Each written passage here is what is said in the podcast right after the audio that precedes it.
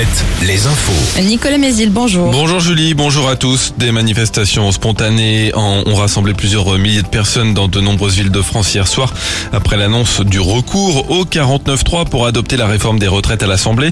Rassemblement notamment de plusieurs centaines de personnes à Poitiers où quelques poubelles ont été incendiées.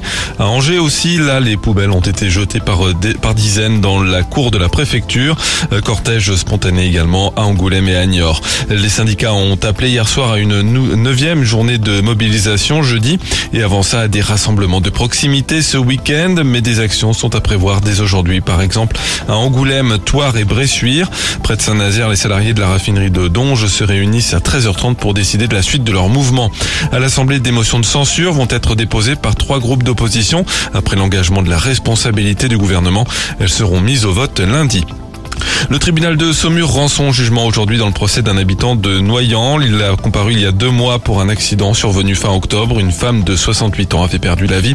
Deux hommes ont été blessés. Le prévenu a été contrôlé avec plus de 3 grammes d'alcool par litre de sang. Euh, le tribunal avait ordonné un supplément d'information et le maintien en détention du quadragénaire en attendant son retour devant le juge.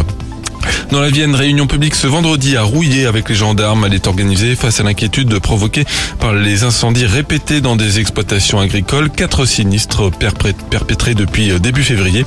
Il ne sera pas question des enquêtes en cours. Les gendarmes souhaitent communiquer sur le dispositif de surveillance. À la télé, le 13h de France 2 s'installe au Sable d'Olonne aujourd'hui. Julien Bugier présentera son journal depuis les Halles centrales. Et coup d'œil aux sorties du week-end. Le festival du chocolat ce week-end sur l'île d'Oléron à Saint-Trojan. Le carnaval de Bressuire demain après-midi à partir de 14h. En Vendée, le festival acoustique au Poiré Survie avec Célassou ce soir c'est complet, Tété demain et Stéphane Echer dimanche. Euh, Michael Gregorio est à l'espace Cara d'Angoulême ce soir, l'imitateur Marc-Antoine Lebré demain à Chauvigny. Dans l'actualité sportive, le foot, la 28e journée de Ligue 1 démarre ce soir par le déplacement de Nantes à Lyon. Angers joue à Lens demain, ce sera demain aussi pour Niort et Bordeaux en Ligue 2 et Cholet en National.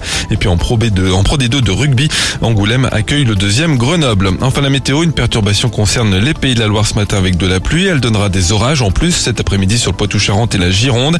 À l'arrière, alternance en travers et rares éclaircies. Les maxi entre 13 et 17 degrés.